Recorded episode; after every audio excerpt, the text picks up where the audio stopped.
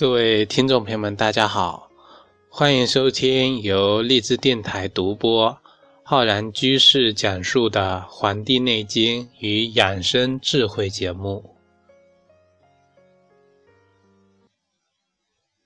本期节目呢，要跟各位听众朋友讲这个节气养生的知识啊。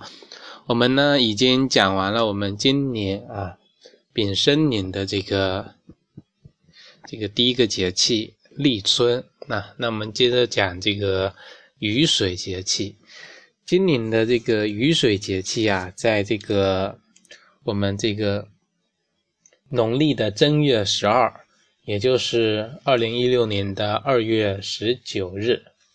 那么雨水这个节气呢，它实际上就是标志着一年的降水的开始啊，借助着这个大地呀。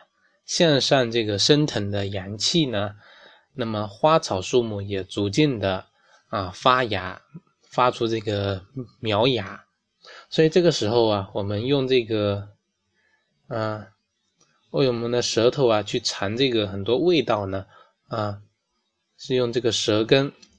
适合用这个食疗的方法进行一些啊疾病的治疗啊。这个呢是跟这个佛教里面讲这个六根解脱门的这个道理是有关的。那么在食疗上面呢，我们可以吃一些像这个枸杞子啊、啊黄芪呀，还有这个菊花茶，这个泡水喝，这些都是非常好的。那么对于这个雨水节气啊，我们啊在之前的节目中。讲这个五运六气，跟大家讲了，今年啊，这个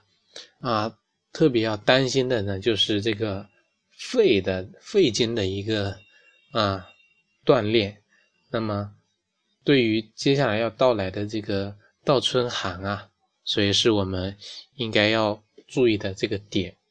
那么我们今天的这个节目呢，就从啊以下那么几点跟大家来讲这个雨水节气之后养生的一些。知识啊，虽然已经过了这个立春了，但是呢，我们知道啊，这个湿润的天气它很容易，嗯，招来一些感冒啊、头痛啊、鼻炎这样的疾病。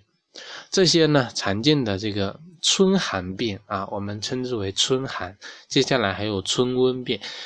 那么春寒这个疾病啊，对患有高血压、心脏病的人呢，它这个危险是比较大的。它这个能够使啊高压、高血压的病人呢发生脑中风、诱发这个心绞痛或者说心肌梗塞这样的情况。所以对于这个雨水节气之后的这个养生啊，一个就是说预防倒春寒引起的疾病。我们知道这个暖冬气候使这个大地水分啊蒸发非常快，那么。气候呢变得异常的干燥，人体啊就容易出现啊口干舌燥啊，这个嗓子疼、流鼻血、眼睛干涩、皮肤干燥发痒这个情况。再加上干燥的这个气候，会大大削弱人体啊上呼吸道的一些抵御的功能，从而诱发了很多呼吸道的疾病，比如说流感、肺炎、哮喘等等。所以这种忽冷忽热的气候呢，啊，特别对于一些小孩子、儿童啊，啊，遭受这个倒春寒的这个痛苦啊，容易感染像这个百日咳、麻疹啊，这个猩红热等等的这个疾病。啊，我们中医里面认为这个这个雨水期间啊，对这个倒春寒的这个现象啊，啊，雨水之后空气水分它增加了。气温不仅偏低，而且寒中有湿，这种湿寒的气候呢，对人体的内脏和关节有一定的影响。因此呢，各位听众朋友啊，要注意这个身体的保健，避免在这个时候呢遭到疾病的这个啊骚扰。那么我们。老话说这个春捂秋冻，所以听众朋友呢一定要不要过早的去减去外衣啊，多捂一段时间，以缓慢的调整身体的阴阳平衡啊，适应这个新的气候条件由于这个春气涌动啊，那么人体啊，身体偏热的人呢，他容易出汗，这个时候呢，脱衣服容易着凉。那么不仅衣服呢，又容易闷热难受，所以这个体热的听众朋友呢，啊，出门在外可以呀，带一些轻便的衣服啊，避免着凉，而且呢，也可以及时的更换啊，因为啊，这个春季呀，体热外泄，湿寒交换于内，容易呢导致这个伤骨关节致病啊。尤其是一些年轻人啊，自持身体好，却不知道这个很多疾病啊储存在自己的体内。有的疾病是从秋季、冬季开始积累，到春天爆发，这是一个，这是一类疾病。还有一类疾病是从小啊慢慢在长大的过程中积累在自己的体内，到了年老之后急剧爆发啊，这个呢。各位听众朋友一定要有所这个啊谨记啊，这个是关于啊对于倒春寒疾病的预防要注意的这么几个点。那么对于一些啊年老体弱的啊患者啊，因为很多听众朋友是家里啊都有很多的这个亲人啊，对于这个老年人的这个问题呢也问的很多，所以呀这个对于老年人啊春季的这个嗯。问题呢，就要注意啊，不要用过多的冷水。在我们的这个五行学说里面啊，认为水对应我们的肾啊，肾主骨。呃，尽管养生道上有这种说法啊，称常年用这个冷水啊洗脸可以起到保健的作用，但是呢，在这个雨水节气啊，年老体弱的人啊。用这个冷水去洗脸啊、洗手啊，这个湿寒啊就很容易入侵这个关节，再加上没有充足的阳气呀，因为老年人这个阳气都比较的衰微啊，没有充足的阳气去驱寒于外，那么寒湿啊能够滞留在人的皮表，滞留在我们的手上，就容易导致酸痛。啊，重则呢出现变形，湿寒停留在我们的手上就容易出现疼痛的这个情况。除此之外啊，在这个春季的这个时期呢，啊，湿寒、湿冷啊还存在，所以啊，有些人洗完头发之后呢，要及时的用这个吹风机啊，风筒把它吹干，否则呢，这个水湿啊停留于我们的发际。啊，再加上这个风，或者说一些寒冷的这个啊气流，并凉呢，很容易啊使这个啊寒湿聚于我们的头啊。这个诸阳之会，如果经常受到寒湿这个侵袭的话呢，由表及里侵入我们的这个脑内颅内啊，那么导致头痛的这个情况，尤其啊是洗完头就赶着出门的啊。头发未干呐，啊，又被冷风吹，很容易啊出现偏头痛的这个情况的发生。所以很多的疾病出现啊，并不是一朝一夕的，是在一个啊不断积累的这个过程啊。然后呢，有一些积累到了一定啊量了，那么从量变到质变的过程就发生了。那么。这个是关于一些年老和体弱的人，应该呀，在春季时候呢，还是要用一些温水，甚至是一年四季啊，都要用一些啊温水进行这个啊清洗啊，或者说啊喝水也是这个问题啊，也要用一些温热的水去喝。第三个呢，就是说啊，天气从这个啊寒冷啊潮湿，慢慢变成一种。暖和的这个湿，这种暖湿的天气呀，要特别注意的是我们的脾胃的这个调理啊，就是脾胃气滞这个问题啊。我们雨水节气养生应该就是说调理的就是我们的脾胃，特别是过了这个春节之后啊，整个人这个脾胃受损很严重啊，这个胃气不足啊，出现各种情况呢。所以这个时期呢，还是要对这个脾胃特别重视。中医认为脾胃是后天之本嘛，气血生化之源，所以脾胃的强弱，它就能够决定一个人后天啊寿命的这个嗯长度。我们中医认为啊，这个五行学说中对人体五脏的啊生理功能这个解释里面啊，肝属木啊，木性可曲可直啊，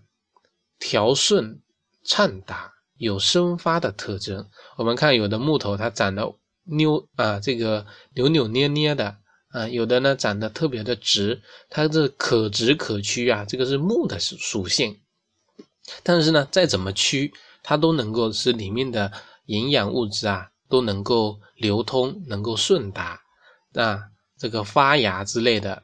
具有这个生发的这个性质。因此呢。啊，春季它对应的是人的肝啊，肝喜调达而恶抑郁啊，有这个疏泄的功能。然后呢，这个脾呀，呃，脾呢它是属土的啊，我们经常把脾跟胃是一起用的。这个土性敦厚，有生化万物的这个特征。脾呢又是消化我们的水谷，运送我们的精微营养，我们五脏六腑。啊，四肢百骸的这么一个功效，所以我们称之为这个气血生化之源。也就是说呀，由于啊春季嘛，肝木疏泄太过，则这个脾胃呀因之而气虚。如果呢这个春季肝气呀淤结太盛，那么这个脾胃呢又因之而气滞。所以这两者呢啊都是。肝木克脾土的这个关系啊，木克土，所以春季养生要注重啊啊，在春季养阳阳气生发的这个特点下来扶助阳气，但是呢，扶助阳气呢又要避免啊伤及这个啊脾胃。我们这个呢讲法就是说，通过中医的这个基础理论来给大家解释这个关系啊。就是说木克土的关系，那么在我们中医上啊，脾胃有这个益气化生、营血之功效。我们人体的气机呀、运动啊、啊啊这个物质的基础，就是说气血呀、津液都生化于我们的这个脾胃。脾胃能够健旺，能够化元充足，那么我们脏腑的功能才能够强盛。这个脾胃呢，又是我们生机升降运动的一个枢纽啊。脾胃的这个协调啊，能够促进啊调节我们机体的新陈代谢，保证我们身体活动的这个啊协调平衡。